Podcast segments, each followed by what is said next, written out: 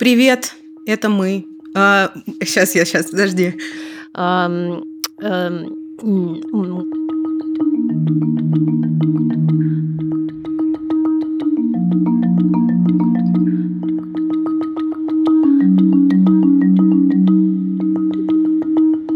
Привет, это мы, прикольные, задорные и где-то даже здравые девчонки. Ксения Красильникова. И Маша Карначула. Это Ксения Николаевна сейчас сделала отсылку к совершенно очаровательному комментарию, который оставил в нашем телеграм-канале «Никакого правильно мужчина один». Если вы нас слушаете, мы с всем своим задором передаем вам привет. Да. Для меня это, конечно, очень яркая иллюстрация скрытой мизогинии, которой все напрочь прошито, но люди этого не осознают совершенно. И то, что такие вещи ненормальны, э, к сожалению, пока понимают далеко не все. Но если вы слышите и думаете, что мы говорим где-то даже здравые вещи, то вы имеете в виду, вообще женщины довольно часто говорят здравые вещи. Хотя в это так сложно поверить. Это подкаст «Никакого правильно», студии «Либо-либо». И это и это эпизод. Долгожданный. И это эпизод. Это вот это подкаст, эпизод подкаста. А это эпизод. Да. Все, четко и понятно. Да. Но он нам кажется действительно важным. Не то, чтобы другие нам кажутся неважными, как я с ноги нас обесценила, но есть ощущение, что на эту тему большой запрос, в том числе и от нас самих. Мы хотим поговорить о любви во время войны и о том, как э, складываются отношения в парах в самом широком смысле вот сейчас, когда мир раскололся во множестве разных смыслов.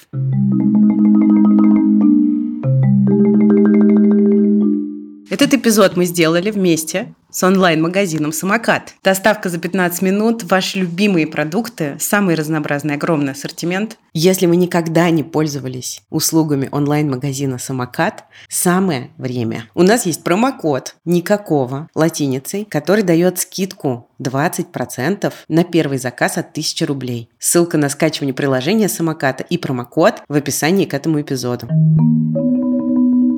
Есть такой писатель Габриэль Гарсия Маркес, он написал много известных романов и сборников рассказов. Кстати, я очень люблю рассказы Маркеса и всем рекомендую. Самый яркий представитель так называемого жанра магического реализма. Один из романов Маркеса называется «El amor en los tiempos de cólera». И переводится это «Любовь во время холеры». В русском переводе общепринятое название – это «Любовь во время чумы». Но дело в том, что испанский язык удивительный, ну, как и многие другие языки. И слово «колера» в испанском языке еще переводится как «гнев». Соответственно, здесь есть непереводимая игра слов, как это называлось у нас, когда я училась. И это название точно так же переводится как «любовь во время гнева», «любовь во время злости». Даже не так не во время, а во времена, да. потому что Los Tiempos — это времена. Сюжет этого романа на самом деле не крутится вокруг войны. Это действительно любовный роман о любви, которую люди пронесли сквозь свою жизнь. И Колера — это действительно отсылка к холере, потому что в конце этого романа они путешествуют на корабле, у которого есть опознавательный знак о том, что на борту находятся люди с тяжелым заболеванием. Но как бы ни было,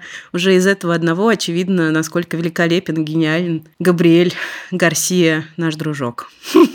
Вот так вот я взяла и оказалась на короткой ноге с великим писателем. А я сейчас подумала, что это великолепная метафора нашей страны. Это корабль, на борту которого есть люди с тяжелым заболеванием. И это тяжелое заболевание называется ненависть. Да. И вот нам нужно, собственно, понять, как нам жить на борту этого корабля.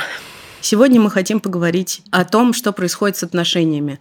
Причем мы здесь концентрируемся скорее на супружеских отношениях, в смысле на отношениях в парах. Поможет нам в этом Амина Назралиева, женщина, которая основала Mental Health Center, а мы рекомендовали его, мне кажется, с момента, как наш проект был основан. Это одно из главных в стране России доказательных учреждений с психиатрами и психотерапевтами. Поэтому Амина делала и продолжает делать огромное дело. Еще она врач-сексолог и сама занимается и психиатрией, и психотерапией. Всем привет, меня зовут Амина Назаралиева. Я врач-сексолог, психотерапевт, учредительница Mental Health Center, мама четырехлетки, обезьяна.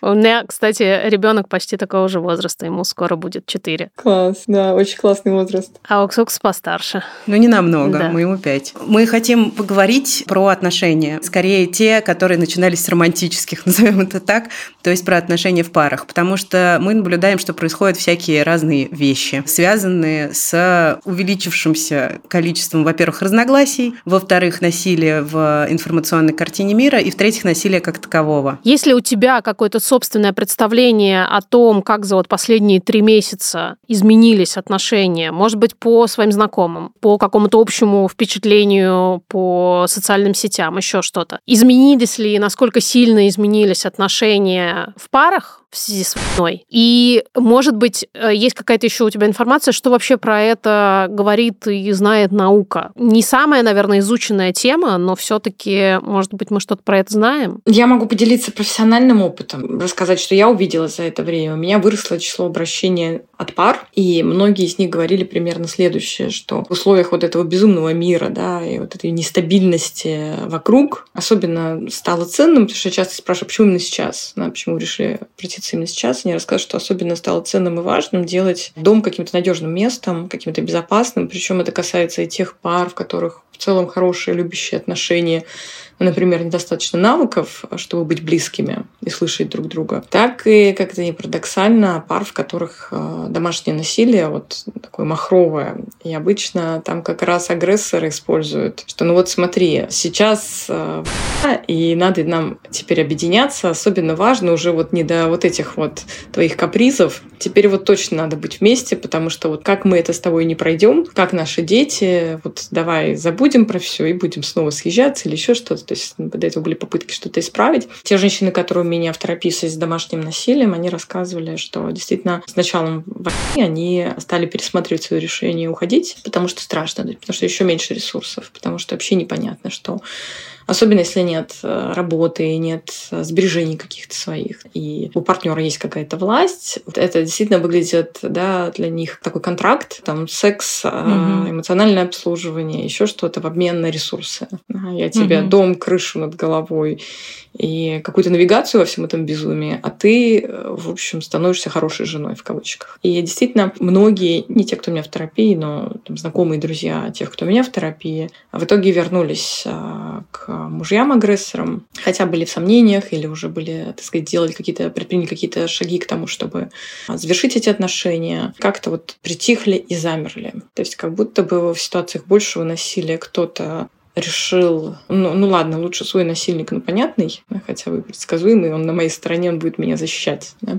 Вместе с тем, те, кто прошли какой-то путь и уже почувствовали, что такое вот быть собой, да, что такое иметь э, свое я, слышать свой голос, свои потребности, свои желания, кто хоть как-то почувствовал в себе силы и справился с э, да, вот обычно такой типичной да, низкой, втоптанной куда-то в грязь самооценкой, у кого появился опыт самоуважения, потому что они успели успели, например, устроиться на работу, успели сменить круг общения, да, вырваться из изоляции, то для них, так сказать, обостренно, да, они воспринимают то, что происходит вокруг, потому что многие мои коллеги, я сама уже не раз замечали, как то, что творится снаружи, очень напоминает типичную динамику абьюзивную внутри семей с домашним насилием. Да, мы тоже да. говорили об этом. И риторика та же, да, и инструменты те же, поведение Абсолютно. очень похожее, да. Когда уже есть чем сравнивать, да, и ты возвращаешься домой и начинаешь замечать, как много у тебя отвращения к тому, что происходит у тебя дома. При этом ты включаешь телевизор или слушаешь подруг или друзей. И ты начинаешь замечать, наконец, отвращение и ужас, который это вызывает. Для кого-то ситуация разрушила последние остатки надежды да, и обнажила, насколько люди разные, насколько разные ценности. То есть насколько партнер за насилие и насколько партнерша против, да, и насколько она укрепилась в этих своих э, ценностях. Кроме того, пары приходят с опросом о том, как им вывозить переезд, иммиграцию, то, что родители пожилые остаются здесь, то, что родители поддерживают и как с ними говорить. Они боятся за детей, да, за то, как пропаганда будет действовать на них в школах, какими людьми они вырастут. Все это нужно как-то обсуждать, да, нужен язык для того, чтобы это обсуждать, нужна помощь, чтобы распутать, что у тебя там в голове, какие у тебя чувства и какие у тебя идеи насчет этого. Вот с этим стало приходить много пар. Но поскольку я работаю с э, авторами насилия, у меня с началом войны были выпадения из терапии со стороны мужчин, потому что они посчитали, что часто уже не имеет смысла. Ого. Да, это, это скорее история про то, что у жен нет выхода. В частности, это женщины, которые только начали свой путь в психотерапию, и у них просто нет ресурса продолжать, и они возвращаются к своим абьюзерам, скажем так, чтобы просто как-то вывести все происходящее потому что, особенно в первом месяце, всем было очень страшно. Да, у всех было ощущение украденного будущего, что просто за час разрушилось все. Да. И, ты, и ты не можешь планировать дальше, чем на завтра, когда ты боишься, что тебя уничтожат да, под бомбами, или тебе негде будет жить, ничего есть. Другие проблемы, скажем так, проблем домашнего насилия э, многим кажутся не такими значительными или теми проблемами, решение которых можно отложить на попозже. Я когда искала исследования, посвященные отношениям между людьми во время войн, обнаружила такую штуку. Большая часть исследований на эту тему связана с различными проявлениями насилия. Это более-менее понятно и очевидно. Но есть вот этот аспект, который многим исследователям кажется важным. Война и любовь. Как говорит доктор Роксани Кристалли, исследовательница, есть очень значительный смысл в том, чтобы говорить и изучать практики любви и заботы, которые люди используют для того, чтобы переживать травматический опыт, связанный с военными действиями. В противовес исследованию исключительно аспектов насилия и страдания. И еще эта исследовательница хочет привлекать внимание к тому, как вред от военных действий очень разнообразный и насыщенный сосуществует с любовью и вниманием и заботой, которые люди могут друг другу проявлять. Мы знаем, что с 24 февраля в Украине несколько десятков тысяч пар поженились. И там, например, сейчас можно жениться по видеосвязи, не обязательно присутствие личное второго человека. И это как-то, честно, очень трогает за душу. А сейчас у нас рубрика «Странные пищевые привычки», где мы, не поверите, говорим о странных пищевых привычках. И делаем эту рубрику вместе с нашим партнером, онлайн-магазином «Самокат». И в этой рубрике мы рассказываем свои и ваши истории о всяких нетривиальных предпочтениях в еде. Расскажи, пожалуйста, Машуля, есть ли у тебя странные пищевые привычки? Мне кажется, у меня прям таких супер странных пищевых привычек нет. Я люблю очень сильно сочетание сладкого с соленым. Но это не очень странно, потому что, например, классическое французское блюдо утиная ножка конфи предполагает, что ножка соленая, но к ней идут сладкие штуки вроде какой-нибудь груши или персика. Я знаю самое странное сочетание соленого со сладким, которое люблю не я, а мой муж Кирилл. Он любит вафли с карамелью и сырокопченой колбасой. И он настаивает регулярно, чтобы я это попробовала. Я отказываюсь. Вот уже 13 лет отказываюсь. И категорически не согласна и не буду это никогда пробовать. А он утверждает, что это очень-очень вкусно. Может быть, вы помните, что однажды еще во времена подкаста «Бережно к себе» мы рассказали про трюфели, которые делает торговая марка «Самокат». И дальше вы нам писали про эти трюфели, я не знаю сколько, несколько десятков мы сообщений получили, в том числе о том, что трюфели закончились в том городе, откуда девушка нам писала. У них действительно трюфели легендарные, не только для нашего проекта, но и по вкусу. Обязательно попробуйте, закажите. Не забывайте про наш промокод. Никакого он дает скидку скидку на первый заказ целых 20%. Скачать приложение самоката можно по ссылке в описании к этому эпизоду. Отдельная сторона это как а, психотерапевтическое сообщество отреагировало. Там тоже было очень много скажем так, неприятного, да, вскрылось, и много очень боли, потому что отдельная проблема, да, когда ты там терапевт из России, у тебя клиент из Украины, или наоборот. Я слышала про истории, как терапевты бросали своих клиентов из Украины по политическим мотивам, или в публичном пространстве, ну, делали такие заявления чудовищные, что да, это еще обнажило вообще в целом проблему этики в профессиональном сообществе. К сожалению, это не самой красивой стороной они поворачивались к людям. И вот я наблюдала по психиатрам и психотерапевтам старшего поколения, то вот те, которые были органично встроены да, вот в эту систему власти, на чьих кафедрах харасмент был нормой жизни, например, ну, которые еще, еще до выглядели подозрительно, скажем так, с этической точки зрения, они, они, хором поддержали. То есть они, что называется, расчехлились, вот, полностью раскрылись. Мне кажется, это какой-то новый уровень боли вообще. Да, не да. представляю. Да, то есть вот вся эта терапия, которая была проведена до этого, я не представляю, что люди чувствовали, которых вот так вот бросили. Что все это разрушается, все это ты понимаешь, что тебя там использовали, обманывали то, что ты верил, да, там не было никакой поддержки, на самом деле не было никакого сочувствия, и что вот он очень опасный человек. И часто они использовали вот эту вот риторику, примерно ту же, что мы в пропагандистских э, каналах слышали. То есть оглядываясь назад на свой мединститут, на свою ординатуру, организации, в которых я работала, психического здоровья, там частные, государственные. Я, к сожалению, вынуждена констатировать, что, ну, поскольку мы не видели ничего другого, а все, что мы видели, это вот такое управление людьми с помощью насилия, так или иначе, где и травля – это норма, и унижение – это норма, и где с обеих сторон, да, и тот, кто, так сказать, сильнее и выше, да, и, и тот, кто ниже и слабее, для них это абсолютно нормализовано. Но такое впечатление, что просто потому, что, видимо, с ними никогда не обращались а, по-настоящему уважительно и хорошо, они просто передают эту эстафетную палочку насилия дальше и делают то же самое у себя на кафедрах, у себя в клиниках. Да, все эти события меня лично заставили много-много думать о том, как вообще наше общество устроено, о том, на чем мы растем, о том, какие нормы нам прививаются с самого детства. К счастью, по крайней мере, большинство моих ровесниц считают недопустимым бить детей, даже если они бьют. Ищут какие-то другие способы, ищут помощи. И у меня есть впечатление, что вот когда вырастет, наконец, это поколение небитых, долюбленных, уважаемых маленьких людей да, с самого детства, вот тогда, может быть, что-то да, изменится и культуры того, как мы в школе взаимодействуем друг с другом, как мы относимся к тому, когда обижают слабых. И далее институтах, в ординатурах, в том числе, да, в конечном итоге, как мы относимся к людям с э, психическими расстройствами. Мы вот говорим о том, что война вообще всегда отбрасывает общество в смысле гуманистических ценностей назад. Э, феминистская повестка здесь как-то вот во главе угла, и наше общество, кажется, отброшено назад настолько далеко ну вот у есть такая идея, что как будто бы практически все наши достижения как бы стерты. Все те маргинализованные группы, о которых мы говорили, они все как будто бы опять перестали быть видимыми, все эти ценности, которые мы обсуждали, тоже перестали быть значимыми, потому что как э, кулаком по столу ударила идея, кто сильнее, тот и прав. Все остальное кажется каким-то бессмысленным блеянием, потому что какие там права человека, чего там. Вот как ты чувствуешь? Потому что у нас здесь э, с Ксуксой не совсем сходится мнение, потому что мне кажется, что нет, все все-таки не стерто. И мне кажется, что мы не будем начинать, грубо говоря, сначала. Мы будем все-таки начинать с какой-то более поздней такой точки. А как ты чувствуешь, как это устроено? Когда мы видим пары, которые распадаются, вот как ты сказала, из-за вот этой разницы взглядов, которая стала очевидна, да, на которую уже нельзя не обращать внимания. Ну, поправь меня, если я ошибаюсь, я не знаю таких примеров, когда бы женщина была бы за насилие, а мужчина был бы за гуманистические идеалы. Одновременно как-то очень нас жалко, нас, женщин, в широком смысле, потому что мы больше всех страдаем. А с другой стороны, как будто на нас вся надежда.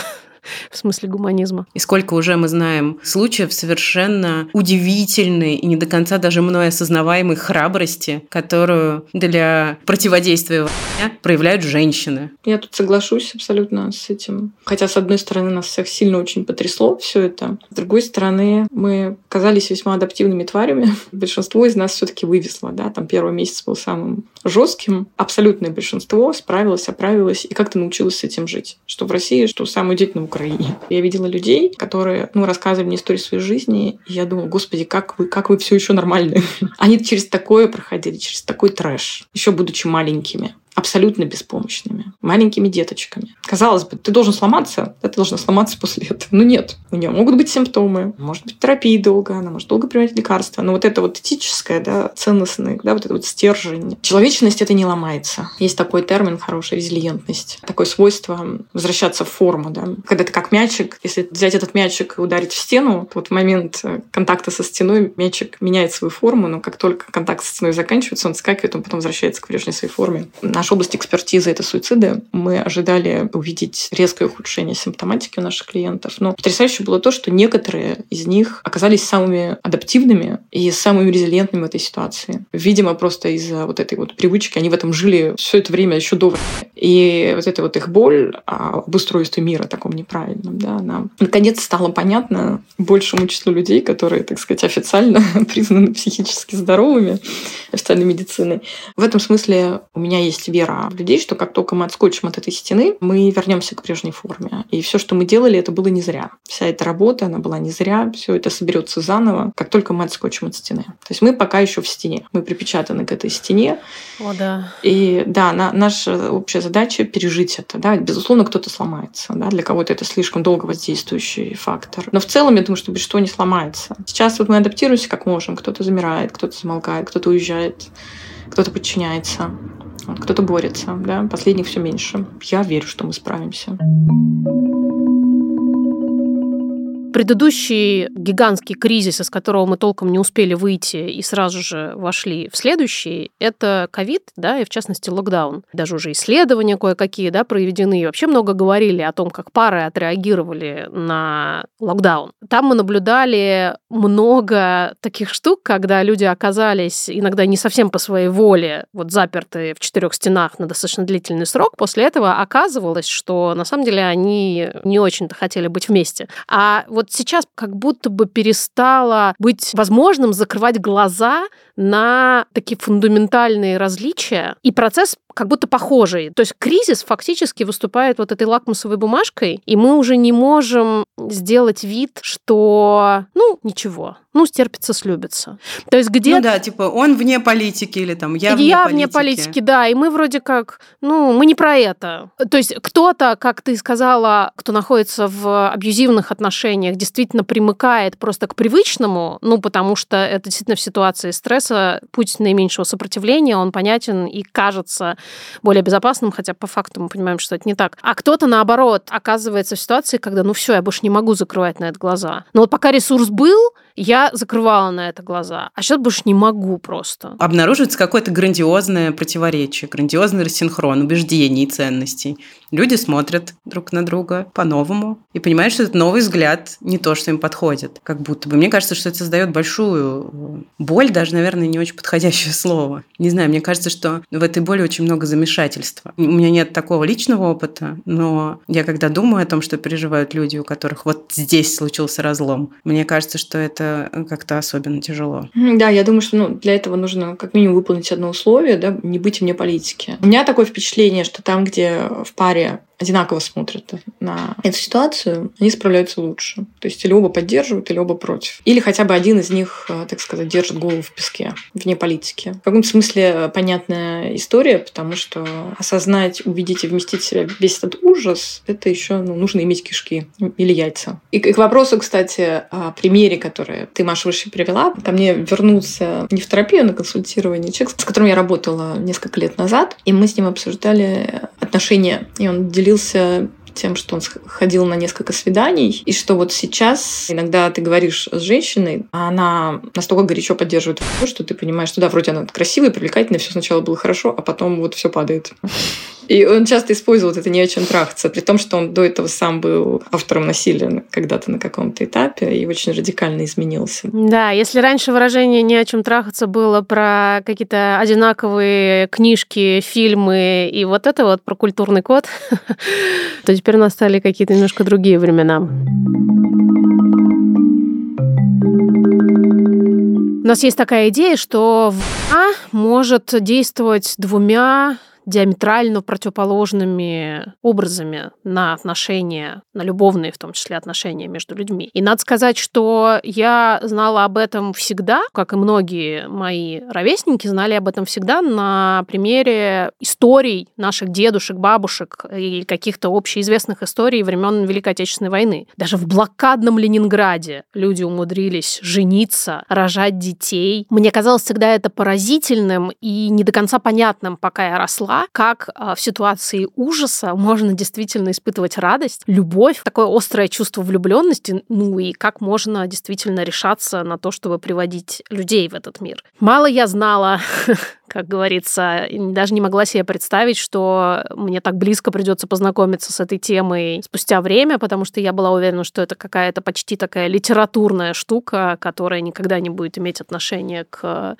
реальным людям на моем веку. Но я знаю людей, которые сейчас оказались в ситуации, когда их партнерства разрушились из-за гигантской разницы взглядов, потому что она, эта разница, выкристаллизовалась на этой теме. И как э, мы уже сказали, мы знаем многие истории, особенно трогательные среди украинских пар и среди российских пар, которые, например, уехали из России, которые тоже решили пожениться достаточно экстренно. И, кстати, у меня есть такие такие знакомые, которые поженились, например, в Ереване, вот буквально там месяц назад. Э, кто-то это делает по каким-то достаточно прагматичным соображениям, потому что это сейчас необходимо для оформления разных документов. Но кто-то это делает, потому что как будто бы важное становится еще более важным, а неважное mm-hmm. совсем уходит куда-то совсем далеко. Становится понятно, что вот этот человек, который рядом с тобой и которого ты любишь, который, как тебе кажется, давно, может быть, уже был и, может быть, даже всегда будет, э, на самом деле может исчезнуть, потому что каждый, в прямом смысле, божий день ты видишь сообщения о смертях. Тебе как будто бы хочется символически приблизить этого человека еще ближе к себе, как будто бы понятно, что штамп в паспорте ничего не решает в реальности, но вот эти кольца, которые вы надеваете друг другу на пальцы, они символически, как будто бы действительно, мы же говорим, связывают узами брака. Появляется какая-то дополнительная ниточка, которая вас друг к другу прикрепляет, и тебе становится как будто бы капельку менее страшно жить. Не знаю до конца, зачем это нужно людям, но знаю точно, что нужно, потому что бывают истории, когда люди женятся, когда один из партнеров находится на смертном одре. Перед смертью им оказывается важным зафиксировать этот свой союз.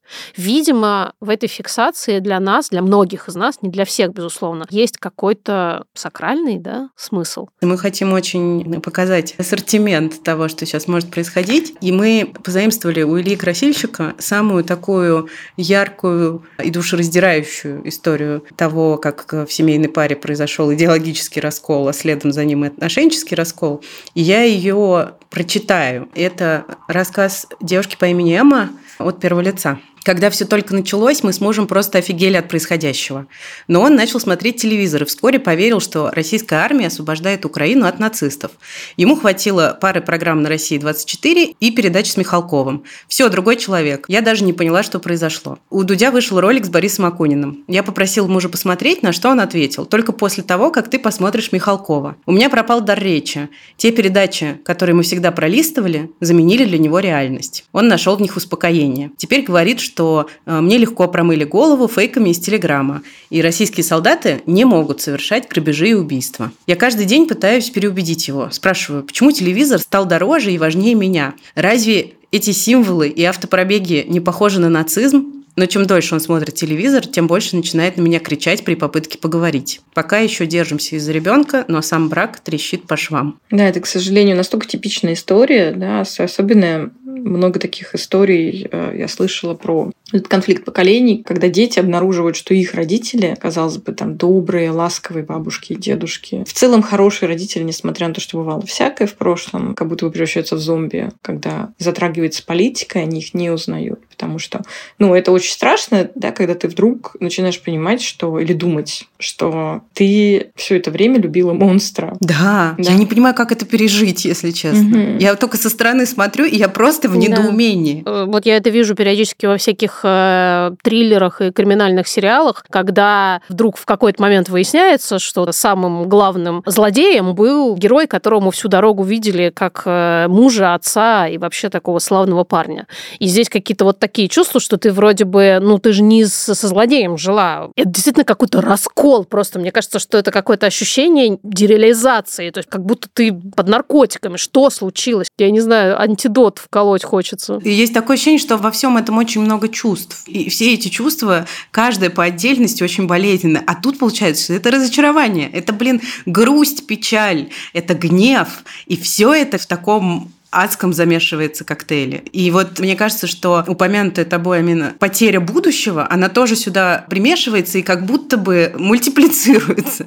Ну да, потому что что происходит в голове, да, у тебя, когда ты вдруг вот обнаруживаешь это? Сначала у тебя шок, потому что это все надо как-то поженить. Мои представления о том, что это за человек, будь то мой партнер, будь то мой родитель, будь то мой старый-старый добрый друг, который выручал меня в такие сложные минуты, был рядом. И я его точно никогда не записывала в монстр монстры, да. А потом вдруг он говорит какие-то вещи, и это никак не бьется с моим прежним опытом, ставит под сомнение и прошлое. А он правда был, может быть, он все время был монстром, но хорошо притворялся. Или он был хорошим человеком, как я всегда думал, а сейчас с ним что-то поменялось. Или это пропаганда так воздействует, он все еще хороший человек, да, но он вот такой заблудший, заколдованный. И тогда вопрос про настоящее и про будущее, да, а как мы дальше будем? Сможет он когда-то расколдоваться обратно, и сможем ли мы пережить вот, вот это, то, что было, да? А как бы он отреагировал, да, если бы это я была сейчас в убежище где-нибудь, рожала бы в метро, он с таким же цинизмом говорил бы об этом. Ну, то есть это сразу очень много поднимает вопросов, потому что вот эта вот способность да, к дегуманизации абсолютно невинных людей, которые страдают прямо сейчас, да, и поддержка вот этого насилия,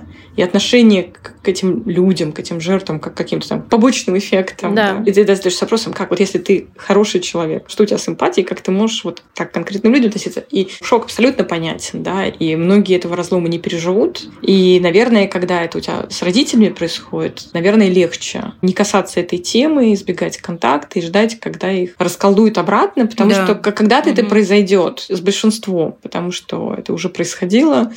Я думаю, что многие отношения восстановятся, и когда-то этим людям придется пройти через то же, через что многие, так сказать, не зачарованные прошли в первый месяц. Вот все эти чувства угу. чудовищные, которые ну, невозможно было выдержать. Я очень сочувствую тем людям, которым придется проходить это позже, а еще плюс туда добавится очень много стыда и чувства вины. Да, то есть есть ощущение, что это будет прям больнее да, для тех людей, которые сейчас в отрицалове, а потом на них это все обрушится. Если, конечно, там не победит отрицалово, да, и они не будут говорить, да мы простые люди, да что же мы знаем, вот мы верили, нас обманули. Может быть, они так будут справляться. Кто-то, конечно, так ничего не осознает. И такие примеры тоже есть в истории и проживет прекрасную старость.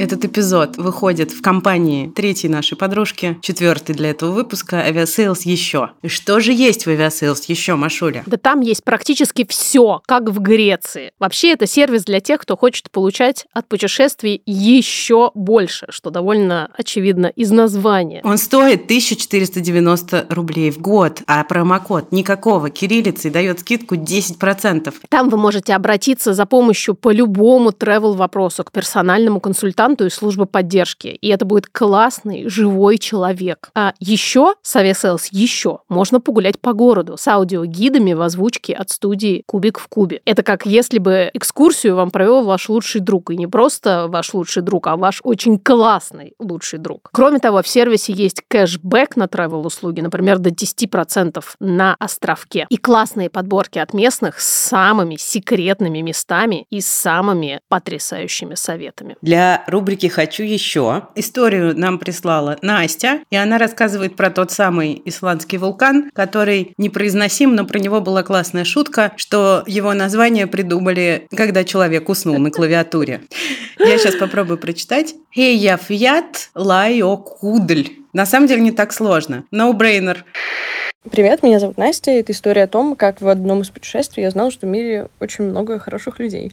Мне было лет 12, и мы с мамой и маминой подругой поехали в Германию. Там катались много на машине по Германии, по Нидерландам, по Бельгии, слушали радио, ничего не понимали, но в перерывах между треками слышали слово «Эйфятлой кудль». И мы возвращаемся, сдаем ключи от квартиры, ключи от машины, последний день визы, денег нет, приезжаем в аэропорт, и наш рейс отменяют. А затем в течение часа отменяют все рейсы, и мы узнаем, что это все из-за Эйфятлой кудля. Э, если кто не помнит, в Исландии извергался вулкан и застелил смогом небо над почти всей Европой. И там мы встречаем тех самых хороших людей, потомков русских немцев, которые вернулись э, обратно в Германию, и вот они провожали свою подругу в Владивосток. Они нас подбирают, отвозят в соседний город на своей машине, селят в свою квартиру, покупают нам кучу продуктов, уходят, продлевают нам визу, находят нам каким-то чудом билеты э, на поезд до Минска и говорят, ну, следующие три дня отдыхайте, гуляйте по городу, ни о чем не беспокойтесь. И через три дня мы благополучно э, доезжаем до Минска, и оттуда возвращаемся в Москву. С тех пор мы несколько лет уже э, друг друга поздравляем с Новым годом и с Пасхой.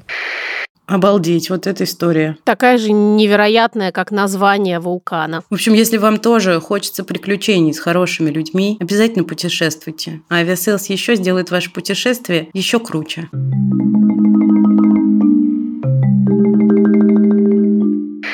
Всем привет, меня зовут Юля, мне 25 лет, и я около года состою в отношениях, которые начинались на очень благодатной почве. После моего длительного одиночества, психотерапевтического двухлетнего опыта, и такие мы все классные проработанные пирожочки друг с другом встретились и классно шли рука об руку. В последнее время все очень изменилось, мы перестали друг друга поддерживать, друг друга понимать. Мы чувствуем, что мы не можем друг на друга почему-то опереться, и вроде бы каждый там ответственен за свои собственные опоры, но когда мы вместе, что-то происходит непонятное, мы не можем вообще в этом разобраться никак. И ощущается это чрезвычайно больно, как будто раньше, если вы спотыкались, ваши руки не расплетались, и вы просто спотыкались и не падали, то сейчас как будто бы упали, разодрали коленки, руки расцепились. Вроде бы встали, пошли дальше, но упали опять. И снова на новую рану. Очень тяжело это ощущается, совершенно непонятно, что с этим делать. Такое ощущение, что даже нет э, материала для идеологических разногласий, но просто людей так сильно потрепало, что у них разрушается прежде прочная связь. Да, последствия, и они Какие-то есть немедленные совершенно, да, там материальные, измеримые, ощутимые, да, видимые, очевидные. Будут еще последствия невидимые, но очень сильно влияющие на жизнь. Мы получим очень много да, посттравматического стрессового расстройства, да, очень много инвалидов, очень много разрушенных семей, очень много перемещенных людей, очень много трагедий. То есть это десятки миллионов, если не сотни миллионов разрушенных жизней, так или иначе. Кто-то пострадал меньше, кто-то пострадал больше, кто-то был в эпицентре, да, и его уже нет. Кто-то находится дальше от эпицентра, но его затронула эта волна тоже. И многие делятся тем, что они чувствуют стыд и не понимают, имеют ли они право жаловаться. Конечно, это страдание, это ну, тоже страдание, тоже заслуживает сочувствия. И вместе с тем, понятно, что мы все ресурсы бросаем на то, чтобы в первую очередь помогать тем, кто находится в эпицентре. Но да, многие отношения, которые в какой-то параллельной вселенной могли бы быть прекрасными, близкими, могли бы э, перерасти в какую-то классную семью, они ну, никогда такими не будут. Для кого-то то, что происходит, это будет как кочка на дороге, да, но они дальше будут ехать. А для кого-то эта история это тяжелое ДТП, где ты потерял человека, все. И дальше ты, ты, ты едешь одна. Или вообще решаешь больше никуда не ехать, потому что, блин, это слишком больно. Да, хорошая метафора.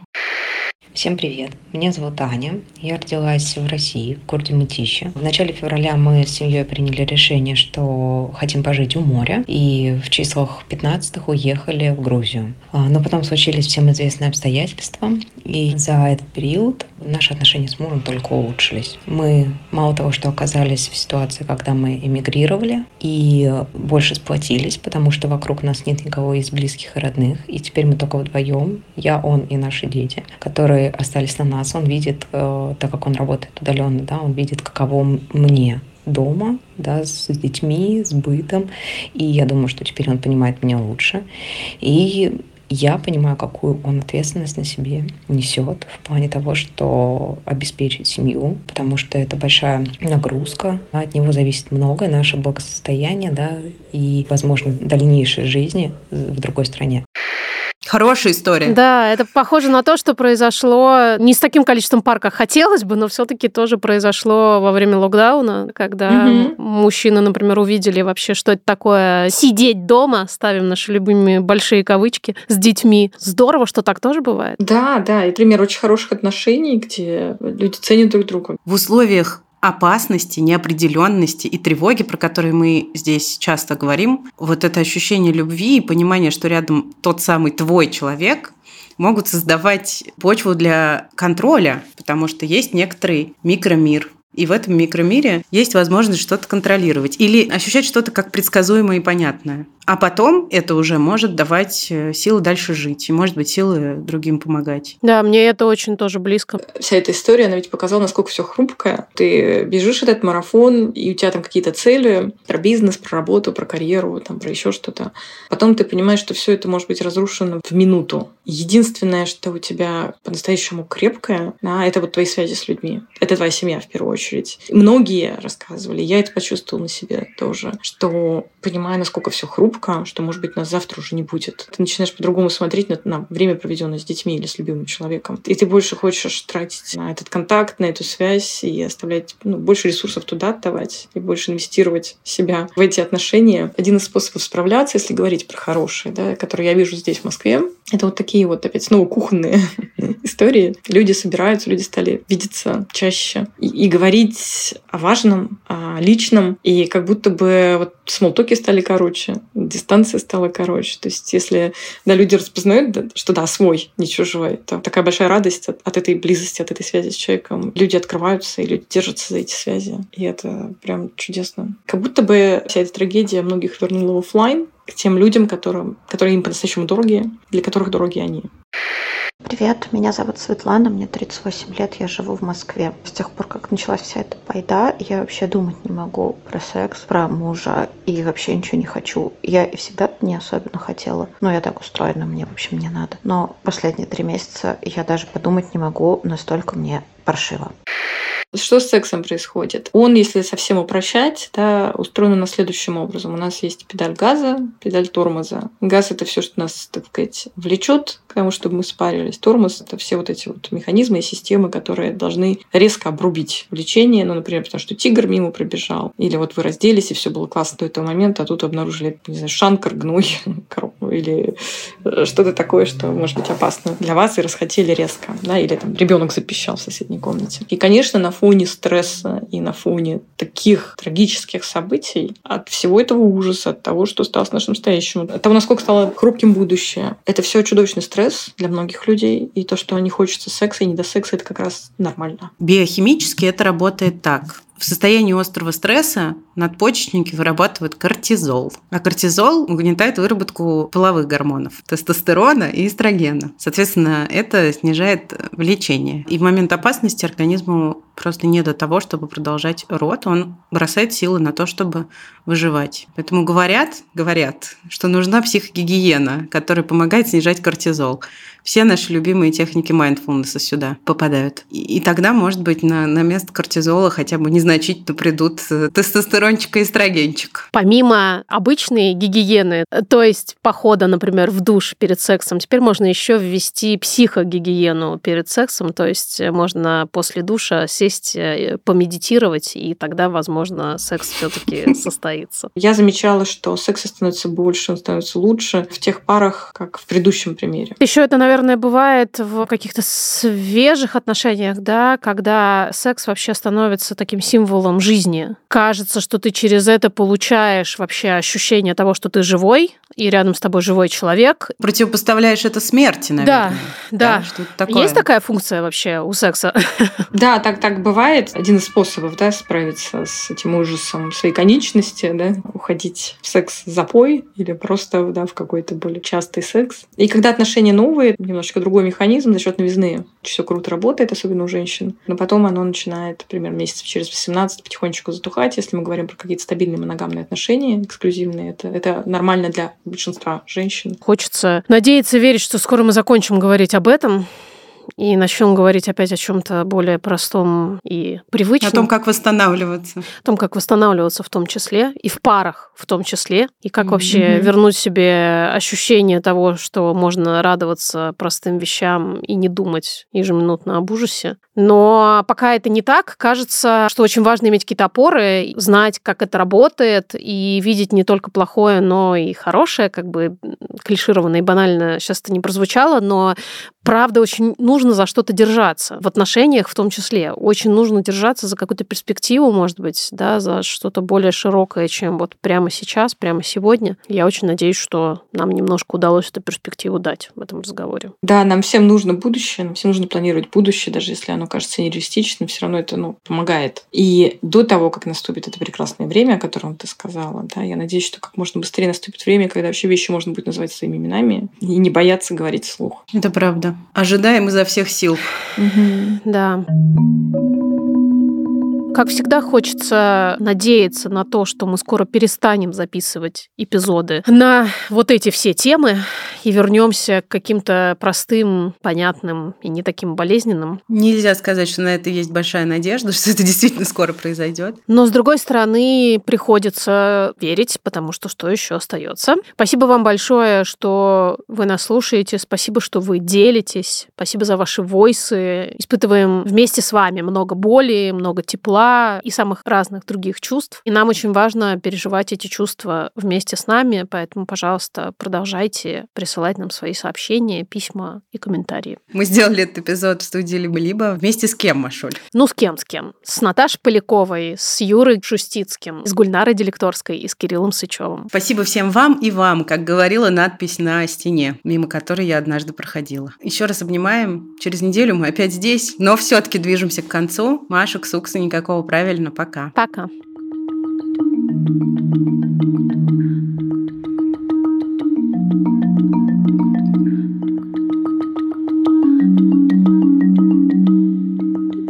Обнимаем. Э, а подожди. Да, рано обнимаешь. Мы сделали этот эпизод.